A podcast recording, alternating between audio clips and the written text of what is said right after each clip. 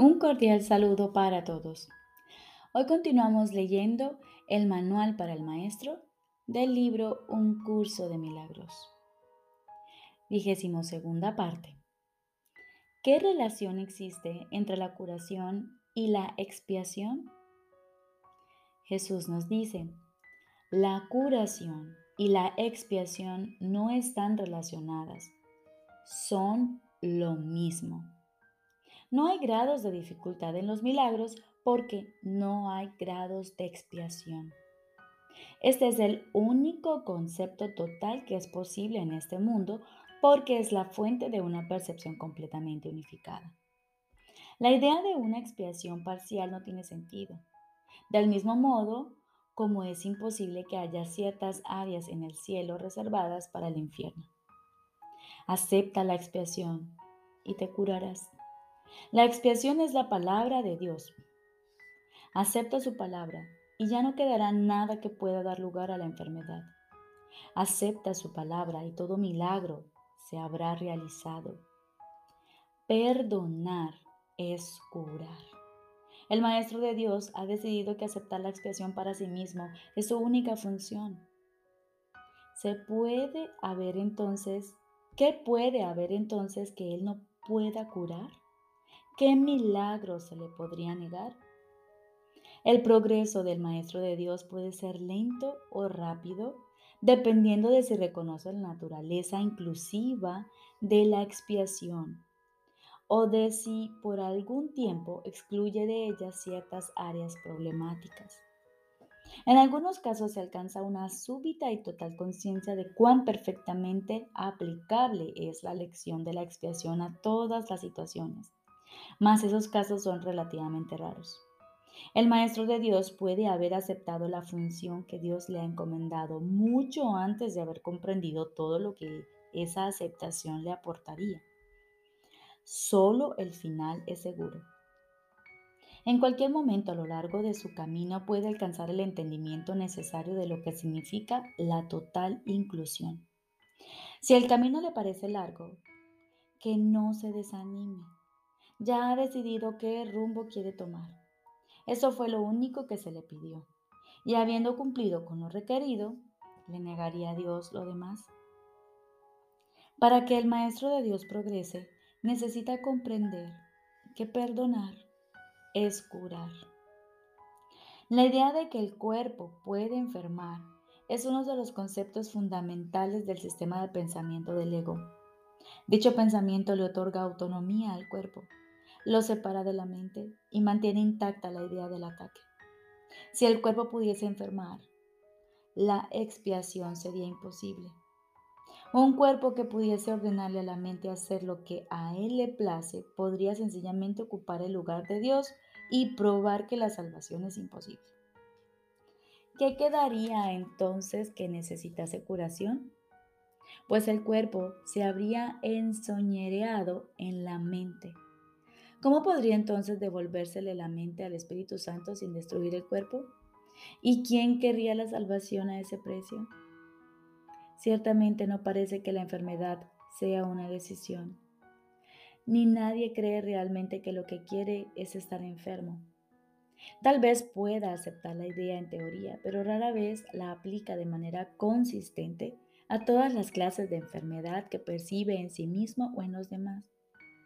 No es tampoco en ese nivel donde el Maestro de Dios invoca el milagro de la curación. Él mira más allá de la mente y del cuerpo y ve únicamente la faz de Cristo resplandeciendo ante él, corrigiendo todos los errores y sanando toda percepción. La curación es el resultado del reconocimiento por parte del Maestro de Dios de quién es, de quién es Él que necesita ser curado. Repito, la curación es el resultado del reconocimiento por parte del Maestro de Dios de quién es el que necesita ser curado. Este reconocimiento es aplicable solo a algunas cosas. Es verdad con respecto a todas las cosas que Dios creó. En dicho reconocimiento se subsanan todas las ilusiones. Cuando un maestro de Dios no puede curar es porque se ha olvidado de quién es de esta forma, la enfermedad de otro pasa a ser suya. Al permitir que eso suceda, se identifica con el ego de otro y por lo tanto confunde a este con su cuerpo. Al hacer eso, se niega a aceptar la expiación para sí mismo y es imposible que pueda ofrecérsela a su hermano en el nombre de Cristo.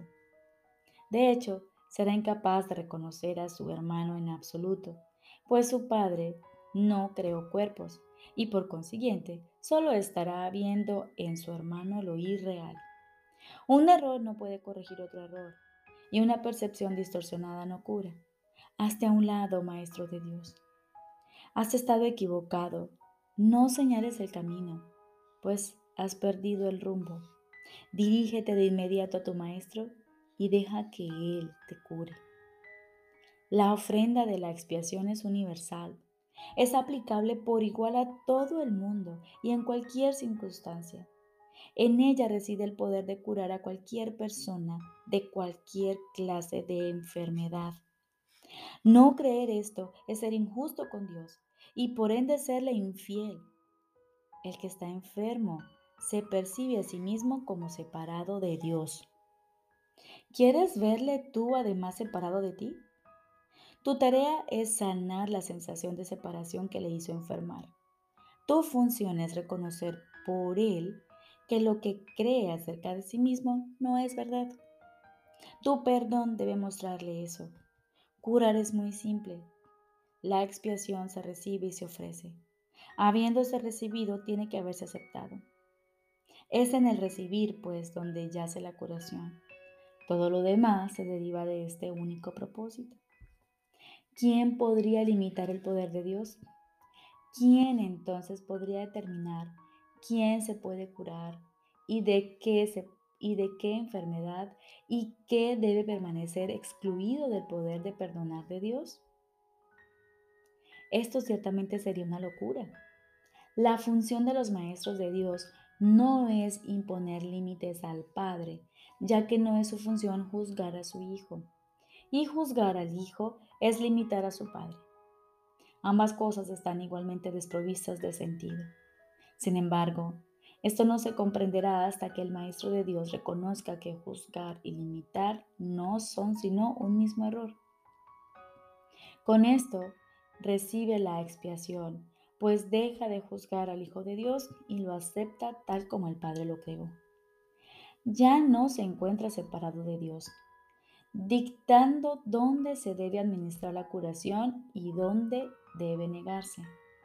Ahora Él puede decir con Dios, este es mi Hijo amado, que fue creado perfecto y que permanecerá así eternamente.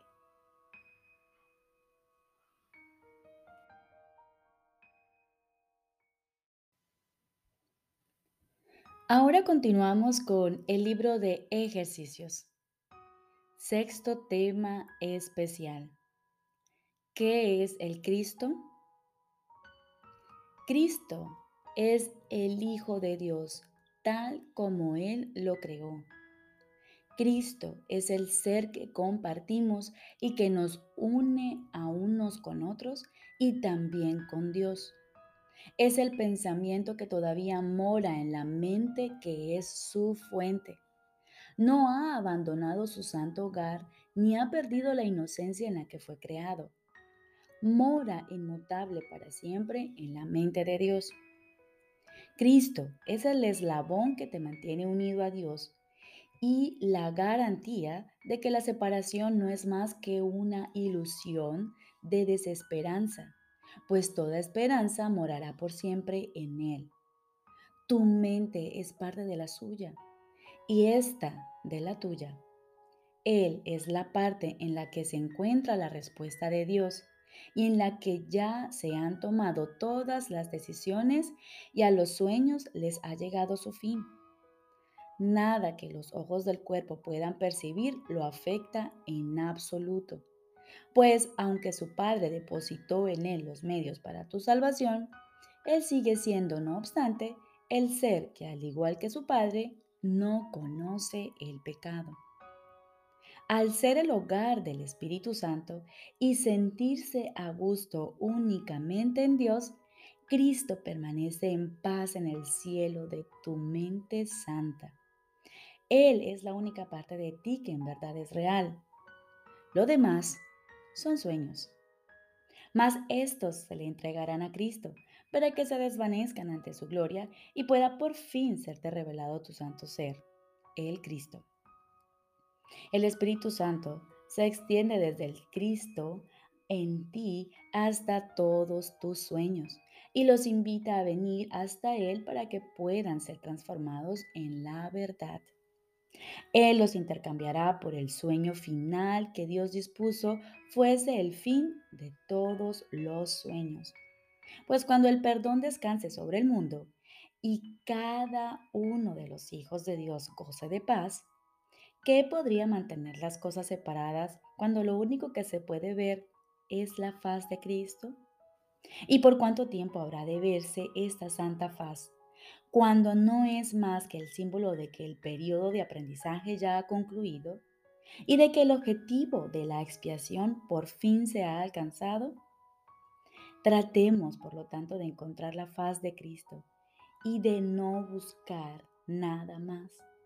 Al contemplar su gloria sabremos que no tenemos necesidad de aprender nada, ni de percepción, ni de tiempo, ni de ninguna otra cosa excepto del santo ser, el Cristo que Dios creó como su Hijo.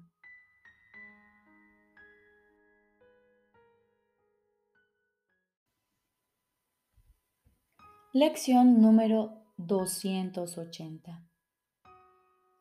¿Qué límites podría imponerle yo al Hijo de Dios? ¿Qué límites podría imponerle yo al Hijo de Dios? Aquel que Dios creó ilimitado es libre. Puedo inventar una prisión, una prisión para él, mas solo en ilusiones, no en la realidad. Ningún pensamiento de Dios ha abandonado la mente de su Padre.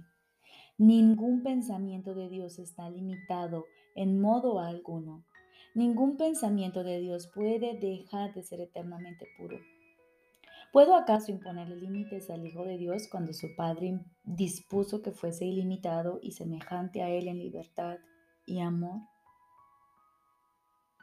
Hoy quiero rendir honor a tu Hijo, pues sólo así puedo encontrar el camino que me conduce hasta ti. Padre, no le impondré límite alguno al Hijo que tú amas y que creaste ilimitado. El honor que le rindo a Él, te lo rindo a ti. Y lo que es para ti es también para mí.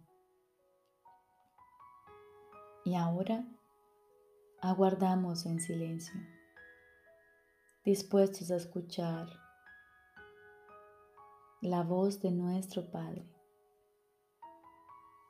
Estoy seguro de que Él te hablará y de que tú le oirás.